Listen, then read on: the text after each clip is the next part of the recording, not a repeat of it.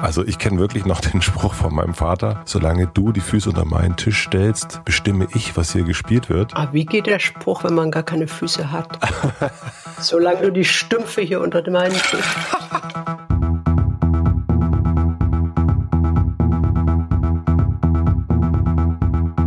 Guten Morgen. Guten Morgen, Matze.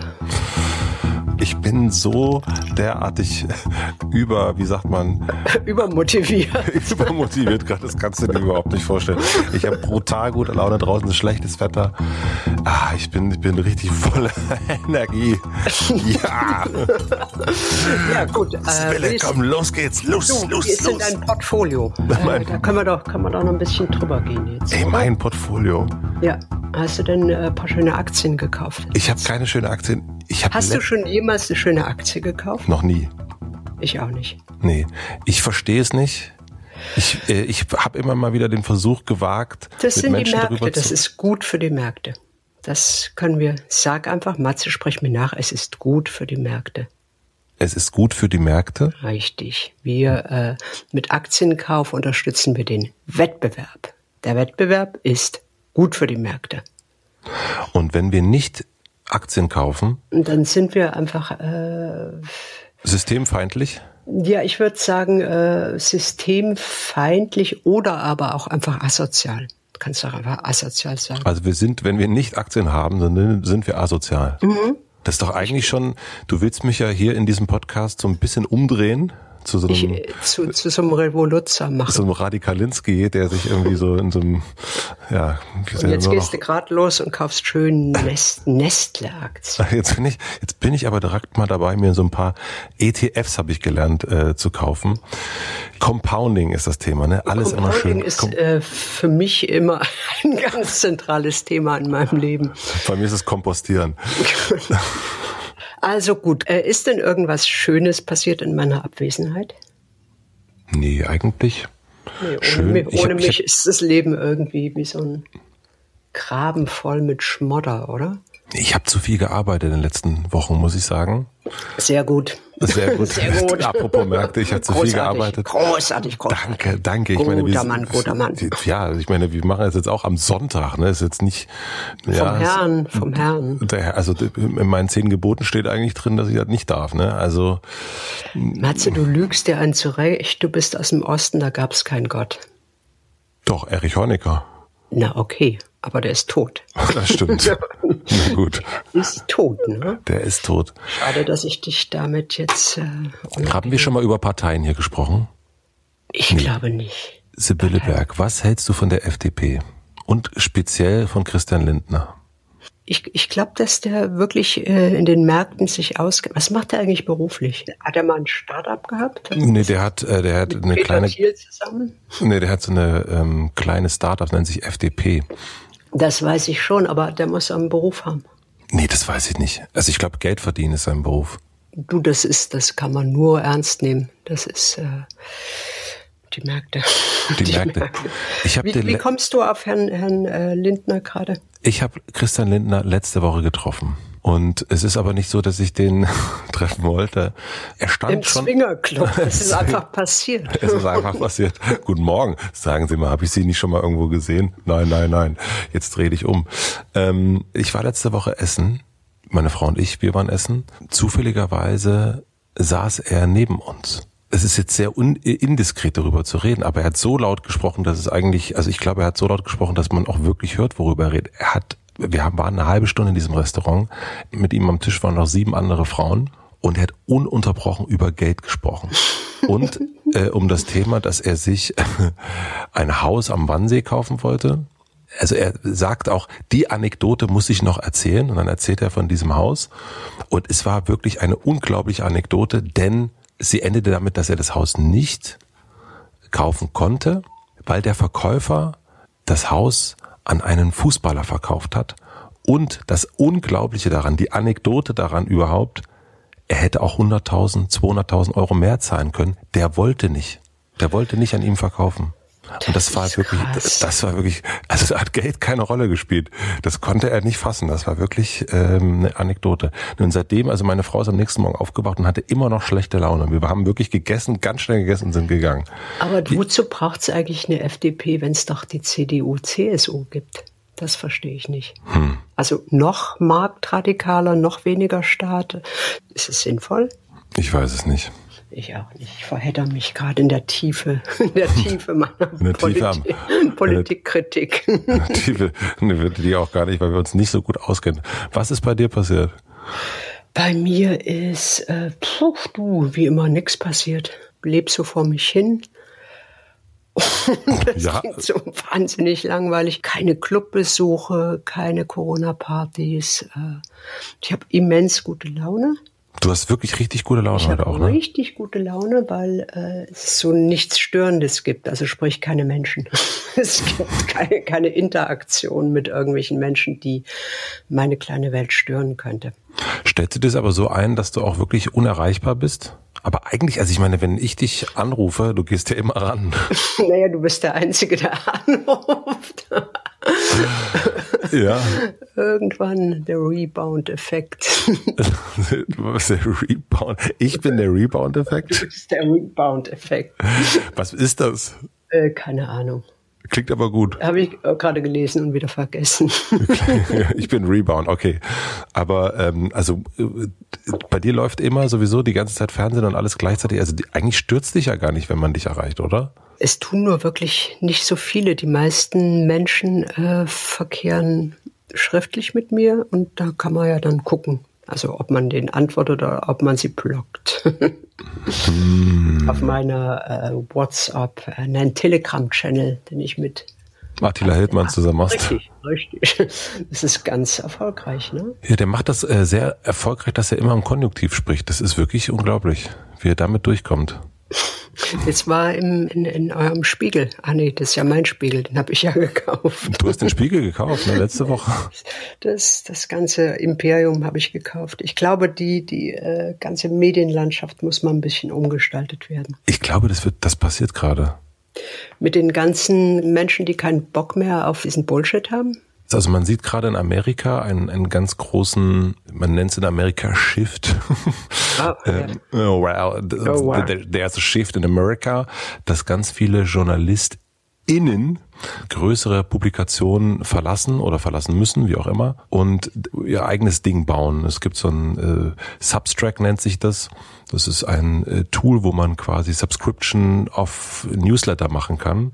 Und das geht gerade ab wie Schmitz Katze, sagt man. Und ich glaube, dass man eher Menschen folgt und sagt, okay, ich lasse mir eher von Sibylle Berg die Welt erklären oder von Sascha Lobo oder von wem auch immer und nicht mehr Zeitungen, weil du nicht weißt, wie die Abhängigkeit zu irgendwas ist, welche Agenda da gerade hinter ist. Das weißt du bei einzelnen Leuten im Zweifel auch nicht, also Hashtag Gabor Steingart, aber ähm, ich glaube, dass das viel, viel mehr in diese Richtung geht und dass sich dadurch die Medienwelt total verändern wird fände ich ganz gut, ne? Weil es ist äh, schon ein bisschen schwierig, oder? Also ich finde es sehr äh, schwierig, dass man sich wie drauf zu einigen geschienen hat, irgendwie einfach nur negative Nachrichten zu bringen. Nur. Das äh, meine ich gar nicht damit, dass man jetzt über die Schönheit von Steingärten schreiben muss, aber irgendwie scheinen die meisten Journalistinnen gelernt zu haben, dass äh, schlechte News einfach klicken, das haben wir alle mal gehört, oder?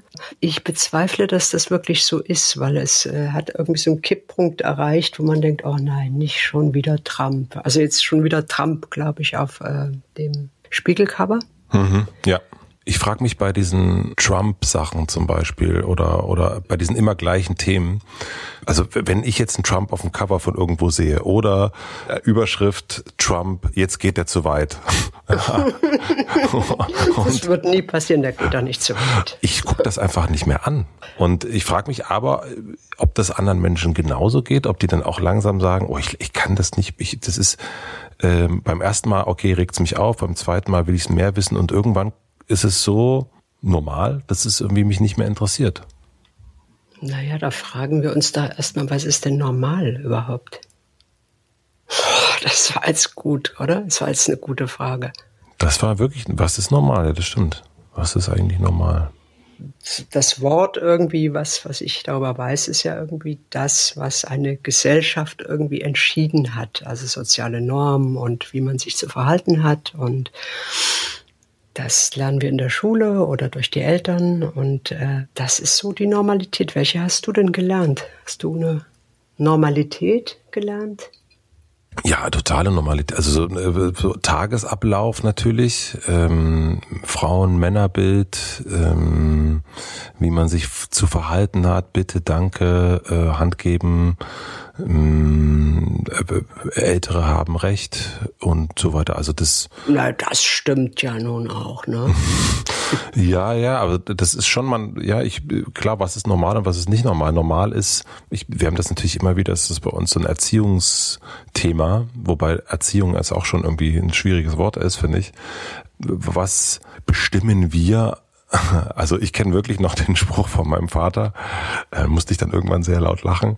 Solange du die Füße unter meinen Tisch stellst, bestimme ich, was hier gespielt wird. Aber wie geht der Spruch, wenn man gar keine Füße hat?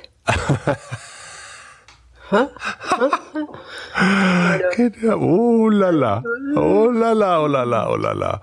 Und dann, ja, genau. Also ich, ne? ich bin hier, ich bin hier Solange der Chef. Du die Stümpfe hier unter meinen Tisch. ja, oh mein Gott.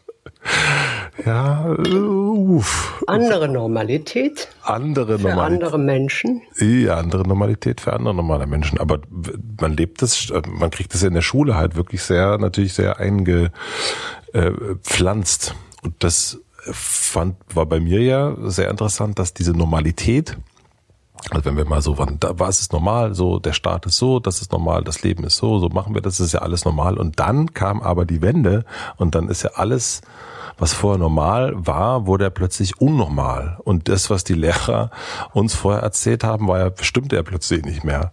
Und plötzlich hat sich sofort so eine Normalität verändert. Und ich habe das Gefühl, dass jetzt gerade auch wieder so ein, äh, eine Veränderung der Normalität stattfindet. Naja, und was, was ja so erstaunlich ist, dass äh, Normalität äh, eben für dich bedeutet das, dass du deine Füße nicht unter den Tisch von deinem Vater. Du hast den Vater dann erschlagen oder lebst du noch? Der lebt noch. Ich habe ihm, äh, nee, er lebt noch. Ich habe irgendwann angefangen immer zu sagen, du hast recht. Und das hat ihn total, das hat ihn, äh, das hat, das, das war, das war ganz gut, ne? Das war ganz gut, aber das hat jetzt nicht dafür, hat jetzt nicht für ein, eine Nein, Verbesserung das, der Situation das, gesorgt. Das äh, Wort ist, ich, ich war mal bei bei Menschen, also irgendwie, das, das ist so. Ich war mal bei Menschen? Ich war mal bei Menschen. Ich war bei Menschen eingeladen, wo ich dachte, das können. Nicht du? Ja, ja, ich, hey, komm. Und die haben Essen gekocht, was ich hasse, gell? Also. Was? Da, darf ich mal einen kurzen, einen kurzen Ausflug machen? Ich hasse es, irgendwo zum Essen eingeladen zu werden. Weil, weil, weil, äh, Normalerweise schmeckt es nicht. Und äh, dann, dann fühle ich mich so, so, äh, ich weiß auch nicht, also bevor die dann so kochen, die Menschen, ähm, muss ich im, immer den Menschen so sagen, was ich alles nicht esse. Ne? Hast du also Allergien? Nö, ich habe einfach Sachen, die ich nicht esse. Fleisch zum Beispiel. Ja, gut, das ist ja einfach. Wurst nicht. okay, Fleisch ist einfach dann hasse ich so Sachen wie Risotto oder Teigwaren. Ich mag das einfach nicht, oder? Also diese Liste ist relativ lang und dann äh, kochen diese Menschen irgendwas mit Tofu dann immer. Das fällt den meisten immer noch ein. Wir kochen was mit Tofu, dann kriegst du so einen Tofu-Plocken irgendwie. und ähm, ich, ich es gibt auch Restaurants. Also Weißt du, da geht man hin und sucht sich was aus und dann kann man vor allen Dingen auch schnell wieder weg, wenn es langweilig ist wenn jemand kocht oder noch schlimmer, äh, die kochen dann, während man so dort ist und fangen dann an, sich zu streiten über die Gewürze, die in diesen, in diesen Tofu-Ballen kommen. Mist, jetzt habe ich den Anfang vergessen. Nee, wir haben über Normalität gesprochen, aber ganz kurz, Moment, wir, äh, Moment. Ich du musst da noch mal rein, ne? Ich muss, äh, ich muss mal hier landsmäßig noch mal rein in diese Nummer.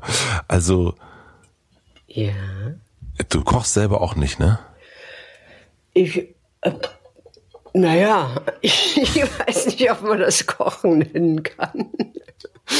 Äh, ich, ich esse ja schon irgendwas. Ich weiß nicht, so Schnittchen, ist das Kochen? Also du isst dann Brote? Du machst du so Käsebrot ich esse, oder? Ich esse auch nicht gern Brot. Also warte mal, du Was merkst, es wird schwierig, oder?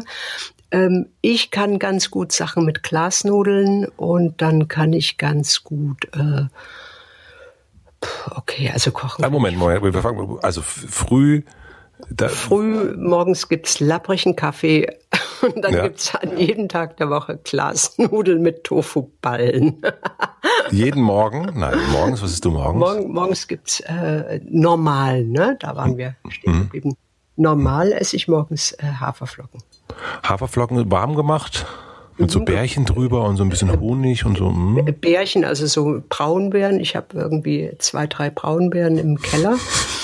Und wenn man davon, also wenn oh man, wenn man die gut hält und da immer eine Tranche abschneidet, oh ne? das, das spüren die nicht. Das sind Tiere. Tiere haben keine Gefühle, weißt du doch. Was müssen wir doch von Tön Tönnies jetzt. und dann raspelt, raspelt man so aus der Flanke von diesen braunen Bären bis über diese äh, Haferflocken. Das ist, gibt mir so ein Gefühl von Weite und Prärie. und von Macht. Die Märkte richten das. Die Märkte richten, da sitzt du dann da mit deinem mit deinem mit meinem braunen, braunen Bären, Haferflocken. Haferflocken, gut, morgen. Und dann liest du noch ein bisschen in meinen Kampf oder was machst du dann?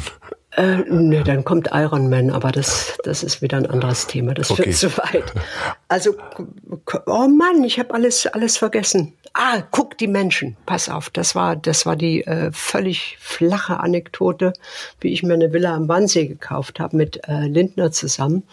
Also wo ich, wo ich damals dachte, aus mir und Lindner könnte was werden, oder? Das war. Du, ihr wart auch mal zusammen, ne? Ja, es fing total gut an. Wir haben irgendwie zusammen Aktienkurse verfolgt und irgendwie so Zylinder beim Porsche gereinigt und es war echt eine gute Zeit. Dann kam irgendwie der von der Welt, Herr Poschert kam vorbei, da sind wir einfach zusammen mit unserem Porsche Fuhrpark irgendwie.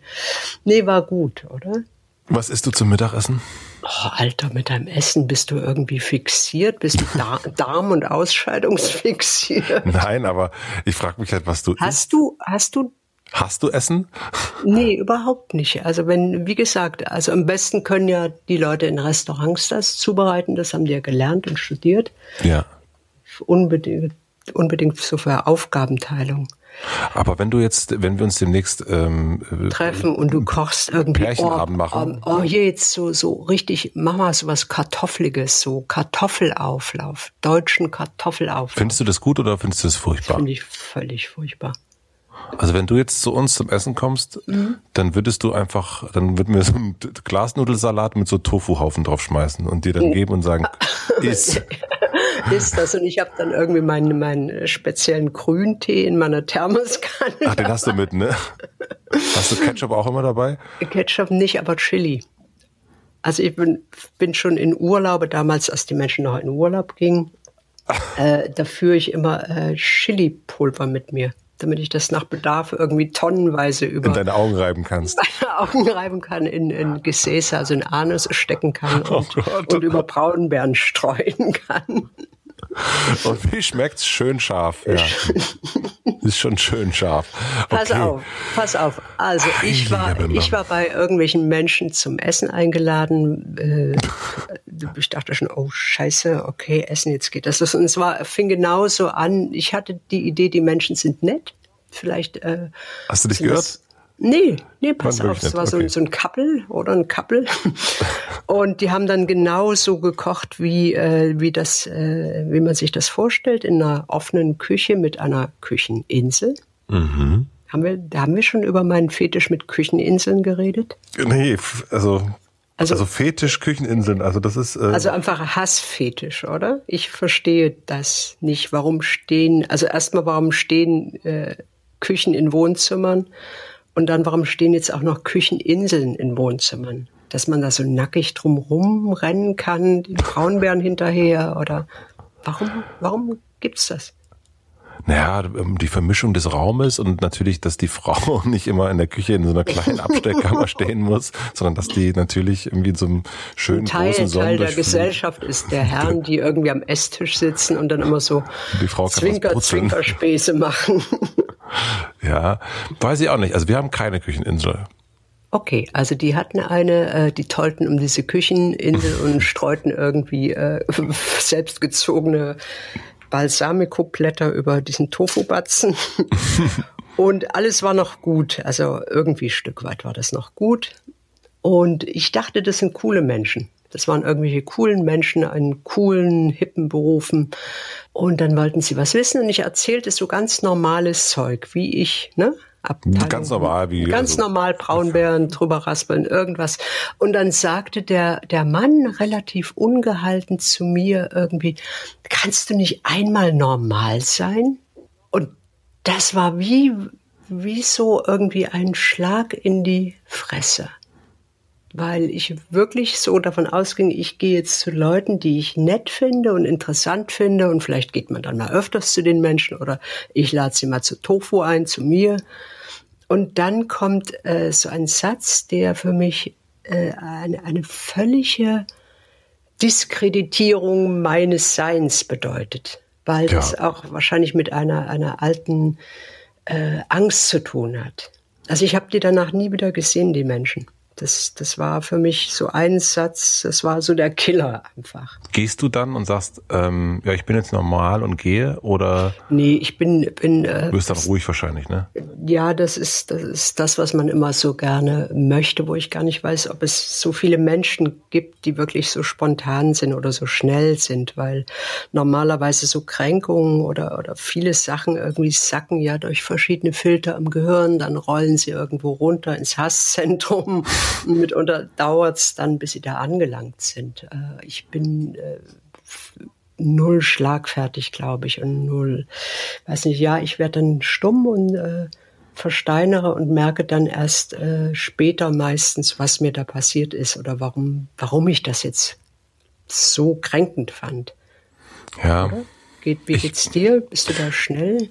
Naja, ich versuche, also so, ich versuche sowas sehr schnell anzusprechen. Also vielleicht auch nicht in dem Moment, aber schon auch, äh, wenn ich merke, uh, entweder, also entweder ich fühle irgendwie, da hat jemand was gesagt, was mich doch irgendwie verunsichert hat oder noch beschäftigt und irgendwie verletzt, wie auch immer ähm, dass ich das danach nochmal nachfrage und, und äh, nochmal anrufe und sage, sag mal, äh, irgendwie ist das bei mir so angekommen, wie ist das richtig oder ne?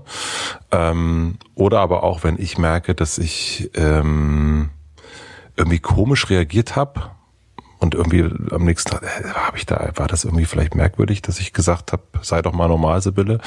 Ähm, dass ich dann sogar nochmal anrufe. Wenn's, also so, weil ich schon, also gerade weil du sagtest, nette Menschen, so ähm, sympathisch Dinner. So, nett, so nett können die ja dann nicht sein. Ja, ja, ich versuche das dann. Also ich würde in so einem Fall würde ich, glaube ich, also, dass man zu, nach, nach Hause zu Leuten geht zum Essen.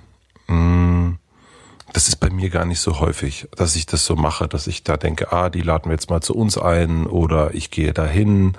Ähm, das ist irgendwie schon, das ist schon nicht normal bei uns. Also es ist schon was irgendwie auch was Besonderes, dass wir das machen. Also ne, so Zeit, Geld. ähm, nein, aber irgendwie, und dann äh, ist das ja schon mal eine Entscheidung, dass man das macht und sagt, okay, mit denen hat man irgendwie Lust, mal so einen Abend zu verbringen, äh, weil ich das überhaupt nicht mag, meinen Abend mit Leuten zu verbringen, auf die ich gar keinen Bock habe. Ähm, deswegen ist das schon sehr gewählt, wenn das dann passiert, gerade wenn man nach Hause geht oder jemand nach Hause holt, weil da kannst du den Abend eben auch nicht ganz schnell beenden und sagen, uh, ach hier, äh, ha, äh, Kind ist doch jetzt mhm. krank, ich muss los, weil der sagt, ja, der sitzt doch hier neben uns, äh, ihm geht's doch gut. Ähm, und deswegen ist das, wenn diese Entscheidung schon getroffen ist, dass man so einen Abend mit diesen Menschen verbringt, dann will ich eigentlich auch, dass es ein guter Abend ist und auch im Nachhinein ist. Wenn es doof ist und man merkt danach, oh, das war jetzt aber wirklich, uh, haben wir uns doch gehört, kann ja auch mal passieren. Aber ich würde dann zumindest nachfragen. Weil auch so, so schnell, also jetzt auch, das habe ich während Corona gemerkt, ähm, am Ende sind es doch die alten Freunde, mit denen man sehr, sehr viel dann wieder Zeit mit denen verbringt. Es ist gar nicht so einfach, wirklich neue Freunde zu finden. Es ist auch irrsinnig anstrengend, wie das kleine Beispiel. Also ich, ich glaube, äh, wenn die mich dann doch mehr interessiert hätten, wäre ich da auch dran geblieben. Aber mhm. es äh, hat mir dann gezeigt, irgendwie, dass das war nur eine kurze Einbildung, oder? Also so wie mit Lindner damals. Das war nicht eine lange Zeit.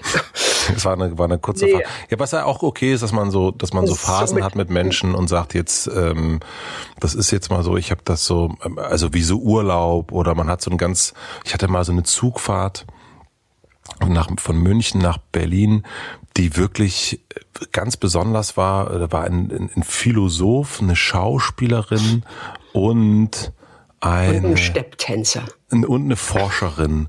Und das war so interessant, diese Zugfahrt und ein wunderschönes Gespräch, wo ich sofort dachte, oh, das hätte man jetzt als Podcast aufnehmen können. Und wir haben am Ende natürlich äh, äh, Kontakte getauscht, weil es für uns mhm. alle vier war so besonders, ähm, so eine sechsstündige Fahrt.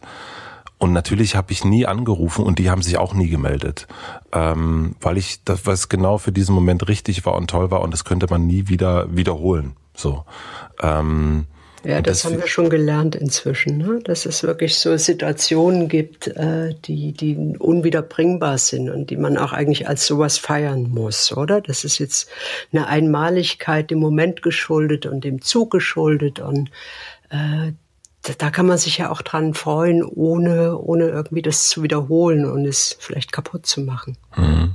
Und dann auch in dem, also was ich mir, das würde ich mir noch wünschen von mir selber, dass ich dann in so einem Moment sage, also wenn es dann am Ende darum geht, ja, lass doch mal Nummern tauschen, ähm, dass man dann eigentlich sagt, nee.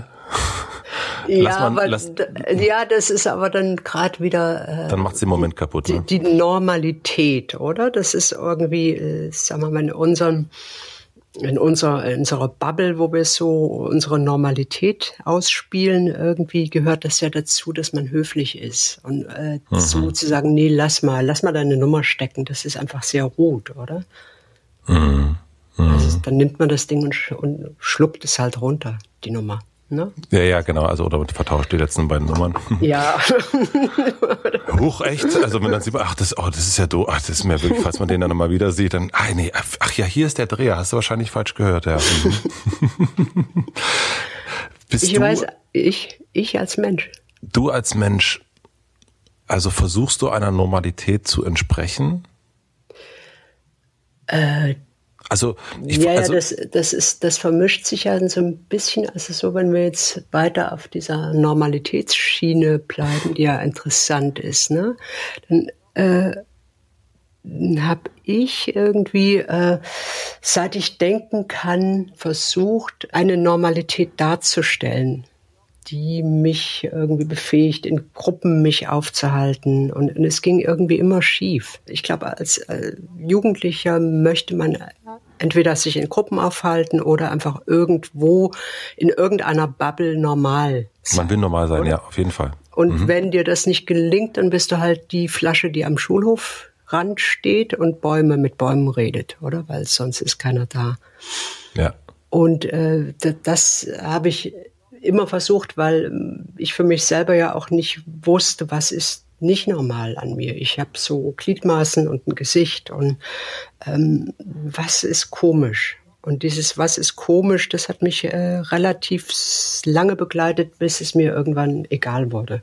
Also wo, als ich ja, dann habe ich beginn, äh, begonnen, einfach wirklich so dieses, diese Normalität zu untersuchen. Also mhm. wirklich, um mich zu heilen. Das, äh, und habe äh, herausgefunden, dass das meiste, was wir in unserem Kulturkreis, äh, deutschsprachiger Raum, und dann kommt ja noch unsere, äh, ja, mit wem umgeben wir uns und so weiter. Ähm, äh, es, es gibt Normalität nicht. Das ist, äh, glaube ich, eine Erfindung. Und seit ich weiß, dass eben zum Beispiel so äh, ganz, ganz viele Filme, Hollywood-Filme von der CIA finanziert worden. Das klingt jetzt nach irgendwie Attila Hultmann oder wie ist aber so.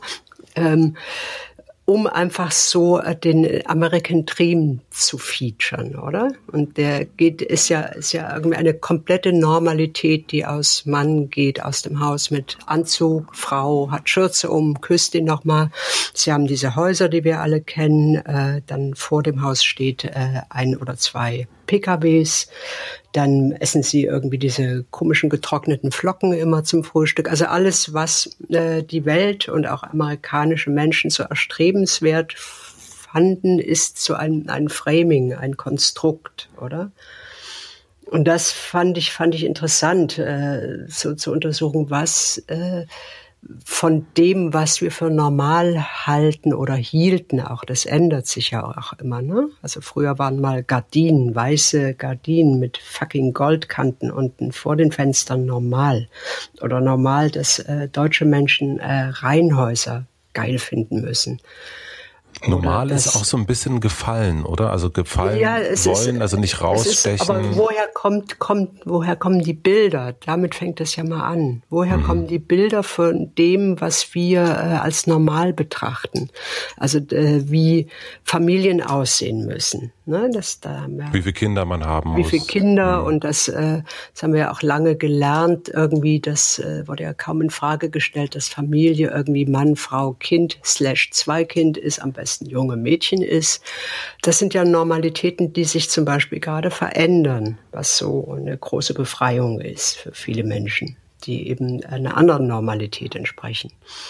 So, also je mehr du über dieses Wort, diese Worthülse nachdenkst, äh, umso fragiler wird die und löst sich ja eigentlich auf.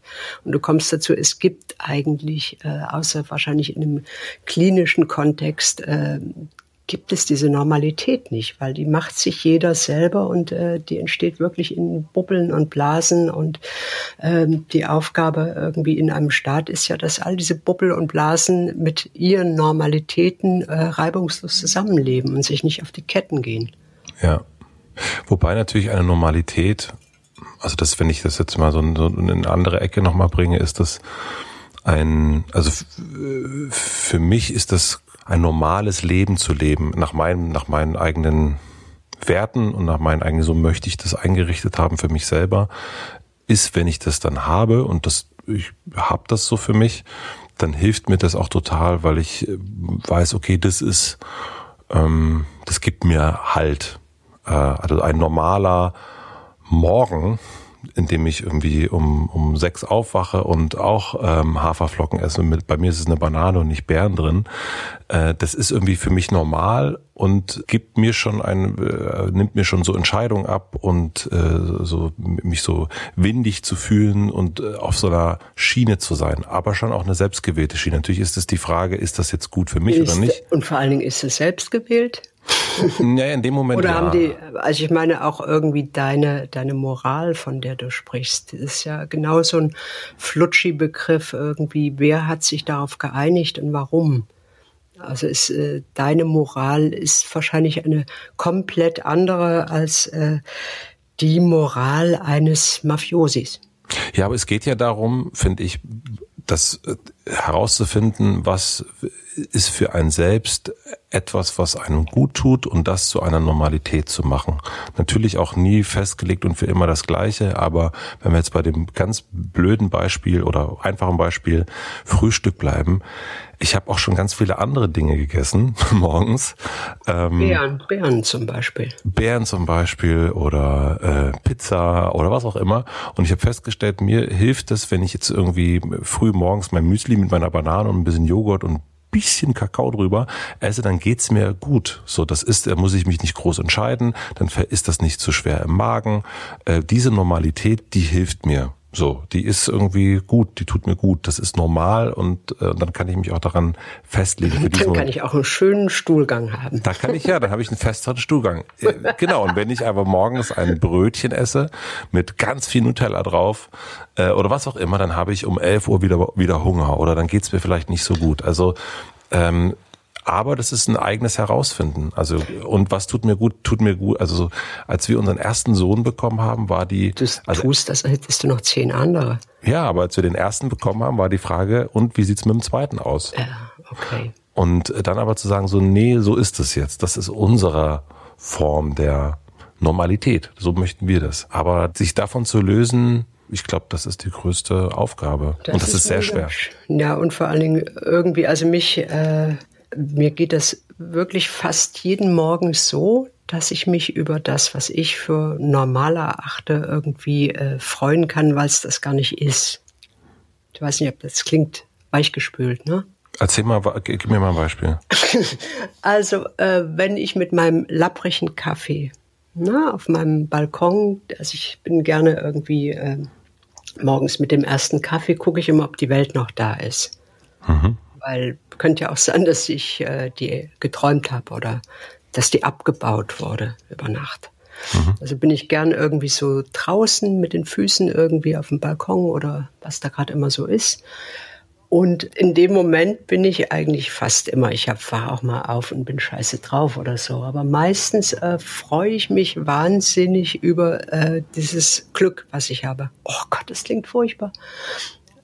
Weil ich, ich weiß, weiß darum, wie andere Menschen, also was Normalität für viele andere ist. Ja.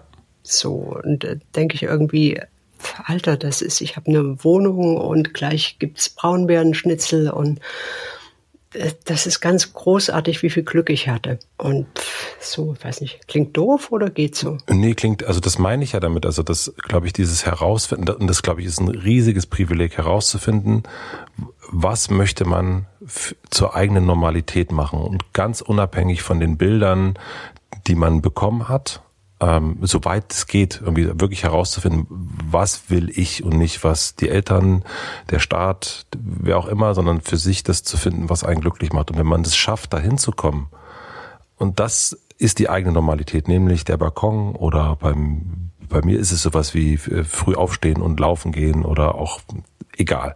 Äh, das macht mich genau, also es ist für mich dann auch normal und das finde ich auch als notales Glück, dass ich dann nicht, keine Ahnung, in eine Backstube geben muss, sondern dass ich dann irgendwie Backstube ging noch oder Großraumbüro mit mit Neonlicht und äh, irgend, irgendeinem äh, Flach Flachmaten, der dir erzählt, wann du Mittagspause machen darfst. Ja. Also ja.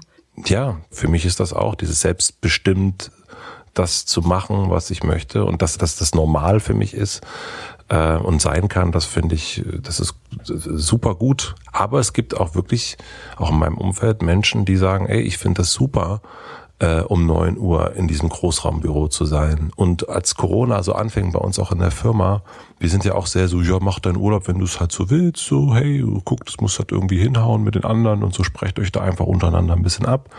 Und die sagten, nein, sagt uns bitte genau, wie wir das zu machen haben.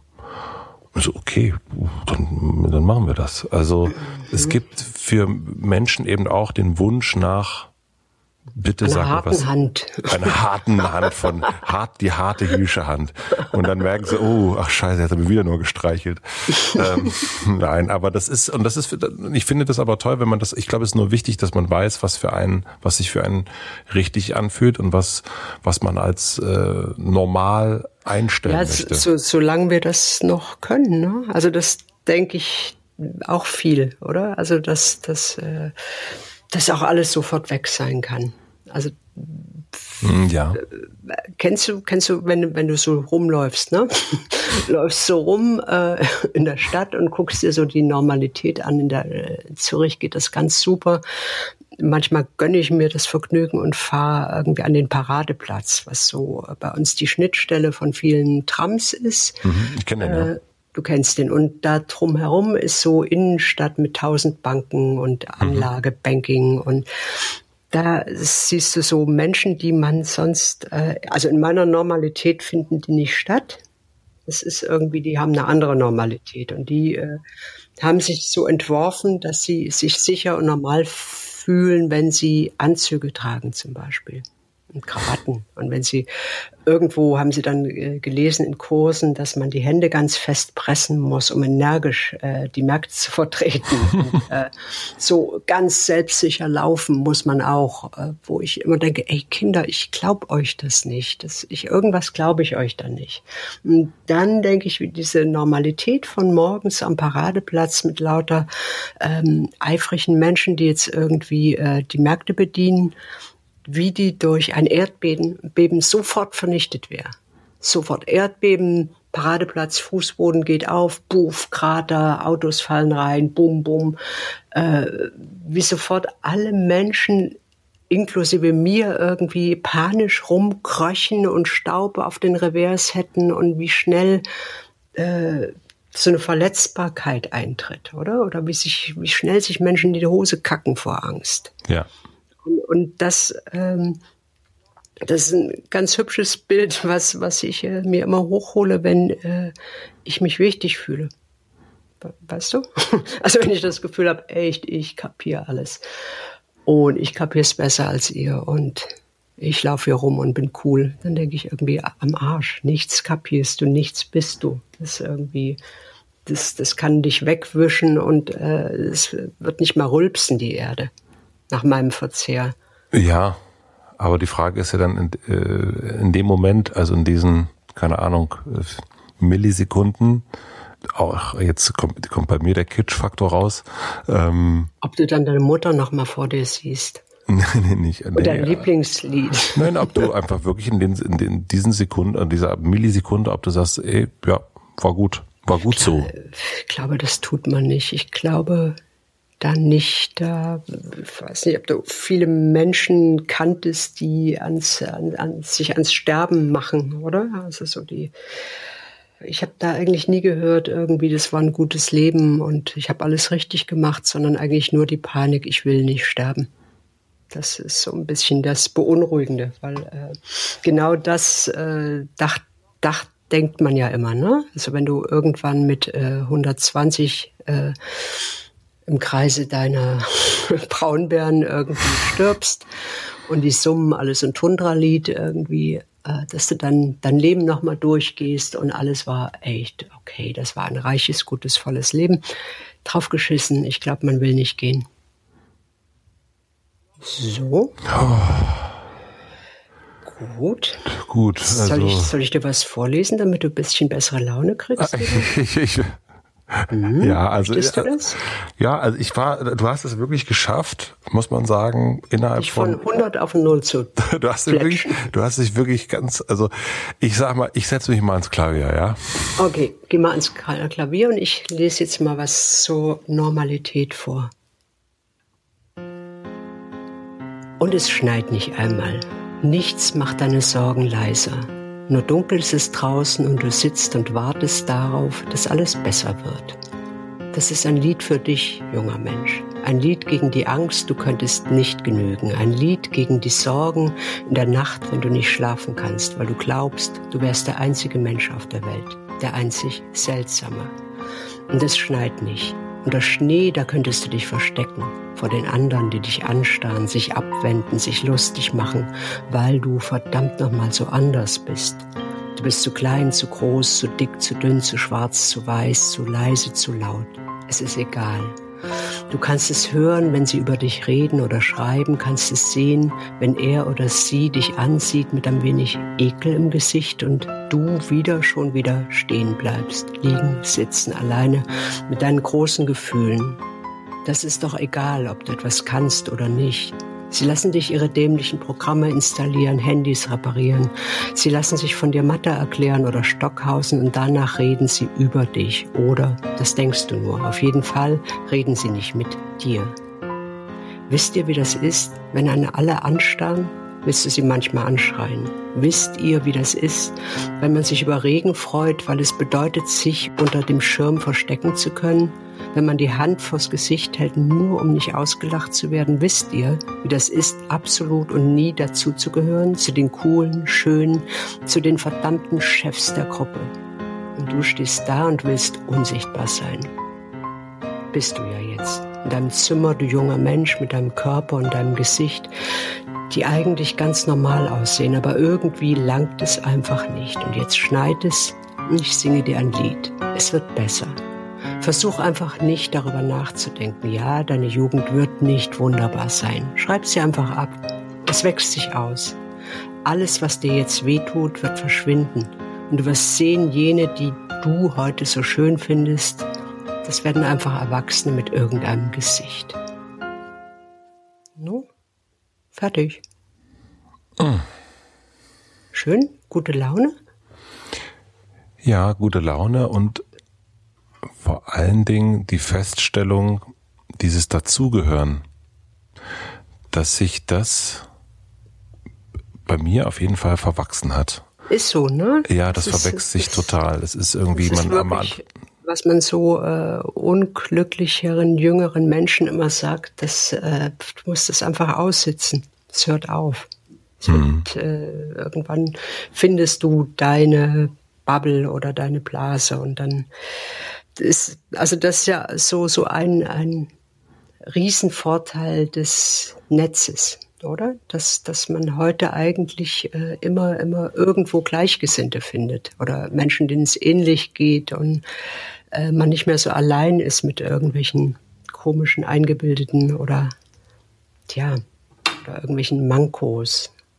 Ja, und das ist, ich, ich sehe das dann manchmal so bei, bei den jetzt so, äh, wir haben beim letzten Mal über, über äh, Jugend gesprochen, dass ich dann denke, oh, du glaubst, dass du das jetzt so machen musst, damit du dann und so weiter und so fort. Aber ich finde das, ähm, und ich weiß, ich kann ja bei mir nicht sagen, wann das so, es ist wirklich so schleichend. Am Anfang hatte ich das auch, dass ich so irgendwo dazugehören wollte und auch von denen und denen gegrüßt werden wollte und beachtet werden wollte. Und das ist mir dann so über die Jahre regelrecht abhanden gekommen und immer mehr abhanden gekommen. Also dich ich glaube, ich glaube, weil man einfach mehr weiß dann oder weil es irgendwann begreifst du ja eigentlich, äh, wenn du nicht ganz blöd bist, irgendwie am Anfang begreifst du dich als Zentrum der Welt und die Welt entsteht durch deinen Blick auf sie. Ja.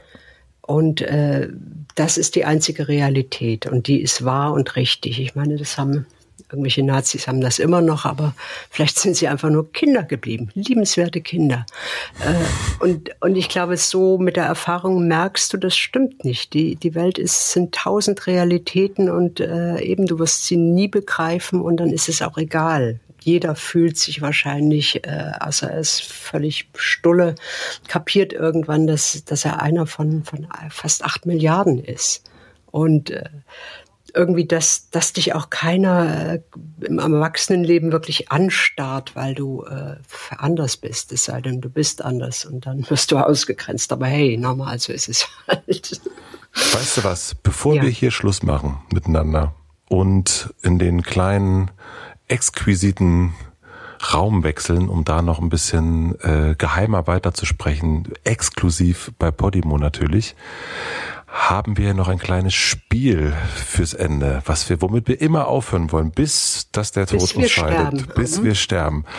Möchtest du ganz kurz, bevor ich den Inhalt raussuche, äh, erklären, worum es da geht?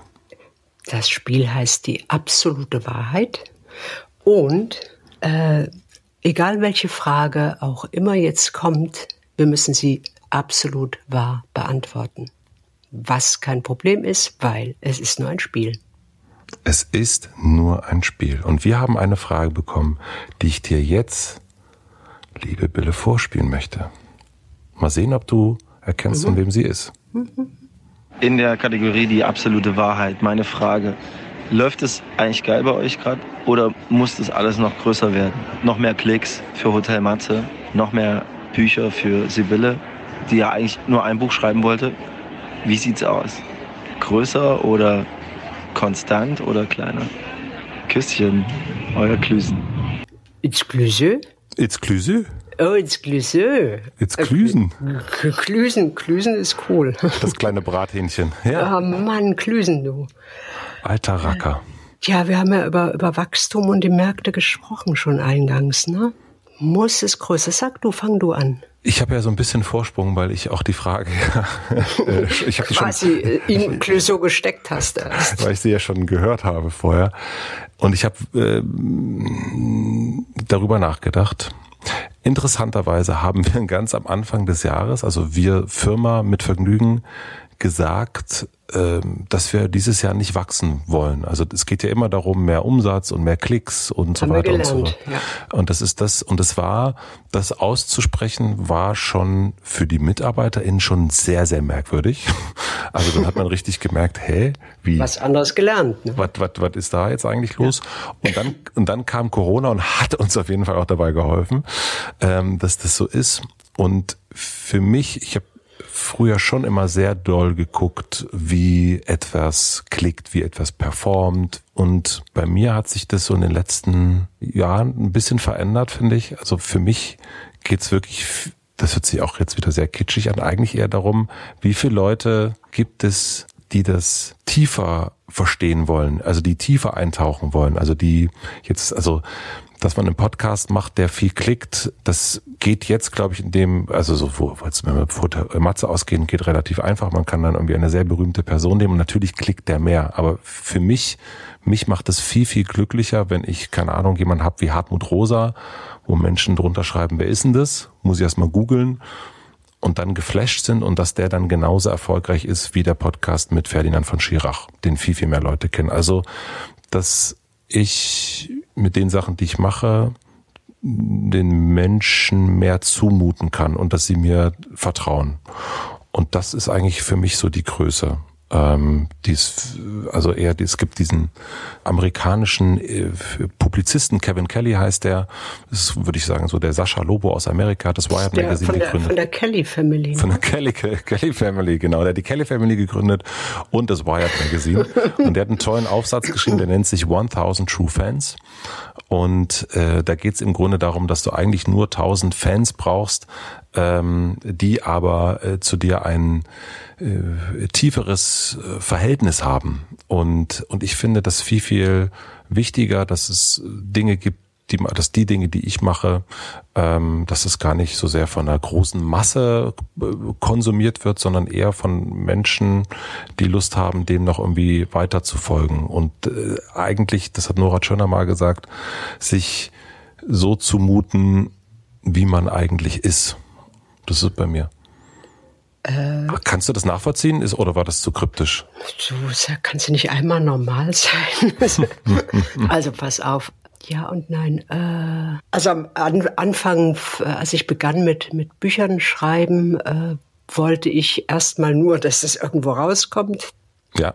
Und dann äh, war das erste ein sehr großer Erfolg, dann war das zweite auch, auch ein rechter Erfolg und dann äh, trat was ein, weil ich war dann sehr schnell festgelegt irgendwie für irgendwie wahnsinnig düstere Sachen und einen bestimmten Stil. Und dann dachte ich mich, jetzt muss ich aufpassen, dass ich mich nicht wiederhole, um, um die Menschen zufrieden zu machen. Äh, gar nicht im, im Sinne einer großen Wahrheit, äh, sondern einfach, damit ich nicht mich, mich langweile. Ja. Weißt du, weil ich dem auch misstraue, dass du äh, zu Erfolg wiederholen kannst oder dann, dann das irgendwie mechanisch und wirklich öde. Dann kannst du irgendwie, kannst du ein paar Leute anstellen, die für dich das Zeug schreiben. Und jetzt ist es so, es ist sehr unterschiedlich. Beim Bücherschreiben ist es so, dass ich wirklich ganz ehrlich nur mache, was mich interessiert. Ja. Und der einzige Maßstab ist, dass ich damit zufrieden bin. Also ich habe einen ganz guten äh, Scheißdetektor. Also ich weiß irgendwie, ich streiche und mache und, und äh, ich muss irgendwie sagen, so okay, das ist jetzt das Beste, was ich hinkriege, fertig. Und der Rest könnte ich nicht sagen, interessiert mich nicht, aber das ist dann irgendwie Roulette. Also äh, finde ich jetzt Menschen, die genau meine Stimmung in dem Moment teilen, meine, meine kleine Versch äh, mein Versuch, irgendwas zu erklären, oder ist es mir misslungen, weil irgendwie die Zeit nicht stimmt. Also ich hatte, äh, ach so, so Bücher manchmal, die waren zu früh das, das war dann einfach, da fragten mich dann alle irgendwie, warum Katastrophen? Warum immer Katastrophen? Äh, die sind alle eingetreten und äh, weißt du, mhm. das ist mir dann äh, bisschen, bisschen Stulle. Ich will auch nie wissen, Verkaufszahlen und sowas oder, oder Kritiken lesen. Das ist mir alles wurscht. Und dann, äh, als es früher noch Theater gab, vor, vor, vor Pandemiezeiten, äh, schreibe ich ja noch sehr viele Stücke und da geht es auch nicht in erster Linie um, um irgendwie Erfolg und noch mehr Aufträge, sondern da geht's wirklich drum, irgendwie will ich die Menschen langweilen. Also so, äh, da denke ich wirklich immer irgendwie, das müssen jetzt Schauspielerinnen spielen und äh, irgendwelche Leute müssen sich das angucken und dann habe ich dann einen anderen Anspruch. Mhm.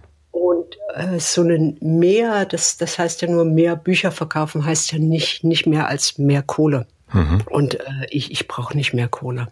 Also dass ich werde mit, mit dem, was ich mache, nie so viel Kohle haben, dass ich äh, mir Abstand zu Menschen kaufen kann.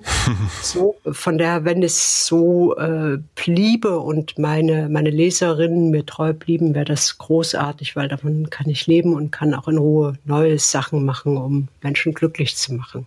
Das einzige, pass auf, Ausnahme Ausnahme von der Regel ist, dass ich Touren mache, also so Kurztouren immer zu jedem neuen Buch, die irgendwie immer größer wurden. Also die äh, von, von irgendwie äh, kleinem Streichorchester oder Kreidler und, und zehn Mann Beteiligte irgendwie auf 20 Beteiligte buchsen. Und ich hatte das Gefühl, ich muss mich eigentlich mit jedem Buch irgendwie über äh, übertoppen mit irgendwie noch mehr Action. Das das letzte war dann irgendwie wirklich äh, vor ausverkauften Hallen mit richtig vielen Menschen und mit Rappern und Film und äh, boah schieß mich tot. Und äh, da habe ich danach gemerkt, es geht jetzt überhaupt nicht mehr um irgendwie Kontakt zu den Menschen oder irgendwie ja, jetzt mal gucken, wer mich alles so liest und die mal treffen, sondern es geht eigentlich nur noch um, wie gigantisch werden wir. Also können wir demnächst dann mal die Hallenstadien füllen. Mhm. Und das ist so ein Ding, da, da merkte ich irgendwie, oh, da muss ich jetzt aufhören. Also das, da muss ich jetzt was ganz anderes machen, weil so diese Erfindung irgendwie, wir machen eigentlich Lesungen mehr wie ein Konzert oder ein Riesenhappening, äh, das ist nicht gut. Das Warum ist, nicht? Weil das wirklich dann äh, so mit mit so vielen Menschen wird es auch so so blöd irgendwie so eine Abfertigung. Also ich habe dann unterdessen länger irgendwie danach äh, signiert und gedrückt und Fotos gemacht, als die ganze Veranstaltung ging. Mhm. Das hieß, dass da irgendwie Menschen irgendwie zwei Stunden anstehen, um irgendwie äh, einen, einen feuchten Handschlag von mir zu kriegen. Und das das ist so unwürdig für alle, fand ich. Das ist so irgendwie, ich bin doch nicht hier irgendwie Kanye West. hm. Weißt du, so, und das, da dachte ich, da ist eigentlich viel schöner, wenn man das wieder ganz runterfährt, das Ding, und sich irgendwas ganz Neues überlegt und nicht, was, was soll da als nächstes kommen? Da wären wir ja fucking Rockstars geworden, wenn wir da drauf stünden, oder? Und das habe ich, das habe ich null, lieber Clüso. Und deswegen ist es eigentlich dann in de, also genau in dem Moment eher genauso. Es kann genauso bleiben. Und ich bin auch, was das so Hotel Matze Sachen betrifft, kann genauso bleiben. Ich freue mich total, dass so viele Leute Lust haben, dahin zu kommen, also so Gäste zu sein und dass ich mir das so wirklich schön zurechtbasteln kann, wie ich das selber möchte und was mich selber interessiert und da niemand das und das finde ich als einen Riesenluxus da reinredet und auch wenn es mal eine Folge gibt, die nicht so oft gehört wird, aber dafür ähm, genau die Leute, die es immer hören, so super finden, dass sie es irgendwie fünfmal hören, dann finde ich das irgendwie auch vollkommen in Ordnung. Also eigentlich so bleiben. Nö, alles, alles gut, ne? ne? Alles, alles gut. Dann das Erdbeben kommt und dann machen wir was anderes. Ja. Sibylle, ich würde sagen, wir gehen mal rüber in den exklusiven Bereich. Ja, ich mach ich mal, los, mal um. Ne? Ich ja, ziehe mich, ich, ich zieh mich mal um und alles schon wieder durchgeschwitzt. Alles ne? durchgeschwitzt. Ich mache mal einen schönen Anzug an und ich habe auf jeden Fall wieder äh, schöne Fragen und wir spielen gegenseitig äh, die absolute Wahrheit auch nochmal weiter. Ha, das wird schön. Tschüssi. Tschüssi. So, und ihr könnt euch jetzt auch mit uns gemeinsam umziehen und dann treffen wir uns im exklusiven Bereich von Podimo und äh, da geht es noch ein bisschen weiter mit der absoluten Wahrheit. Bis gleich. Wenn ich weniger Hemmung hätte, wäre ich vielleicht Rapperin geworden. das ist völlig falsch. Das, war das ist nicht, das ist nicht das die absolute völlig gelogen. Das, ja. das ist richtig gelogen. Okay, ich fange nochmal an.